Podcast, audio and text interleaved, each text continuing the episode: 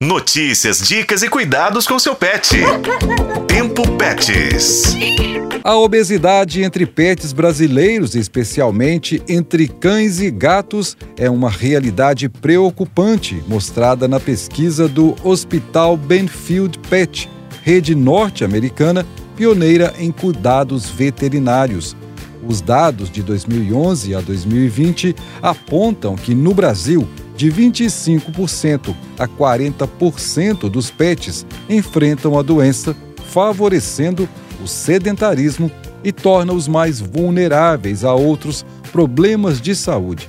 Além disso, a pesquisa revelou que, embora 95% dos entrevistados se preocupem com a obesidade dos cães e gatos, 41% adiam a ida ao veterinário por causa do problema.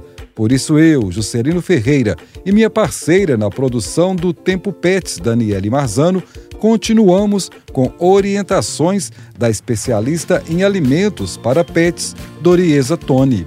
E neste episódio, a especialista orienta sobre tratamentos e diagnóstico da obesidade. O diagnóstico é feito na consulta veterinária, onde o profissional avalia o animal e determina a quantidade de gordura com base em uma tabela de score de condição corporal. Após a avaliação, o veterinário desenvolve um programa de emagrecimento específico, incluindo orientações sobre alimentação, determinando o que será ofertado, a quantidade, a frequência, a meta de perda de peso, os exercícios físicos a serem realizados e os retornos. É um processo minucioso, realizado em parceria com o tutor e o veterinário, sendo o comprometimento do tutor indispensável para o sucesso do tratamento. A especialista orienta manter a frequência das consultas veterinárias para garantir a eficácia do tratamento e a qualidade de vida do animal.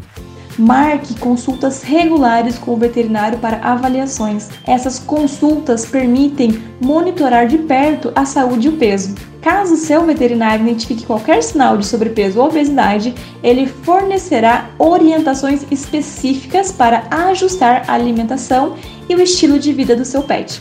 Ouvimos a veterinária Doriesa Toni, especialista em alimentos para pets da Brazilian Pet Foods. Então, ficam os alertas sobre a obesidade em pets, cujo tratamento pode ser desafiador, mas eficaz com o comprometimento dos tutores e apoio profissional. Eu sou Juscelino Ferreira e com a colaboração de Daniele Marzano, este foi o podcast Tempo Pets. Acompanhe pelos tocadores de podcast e na FM O Tempo.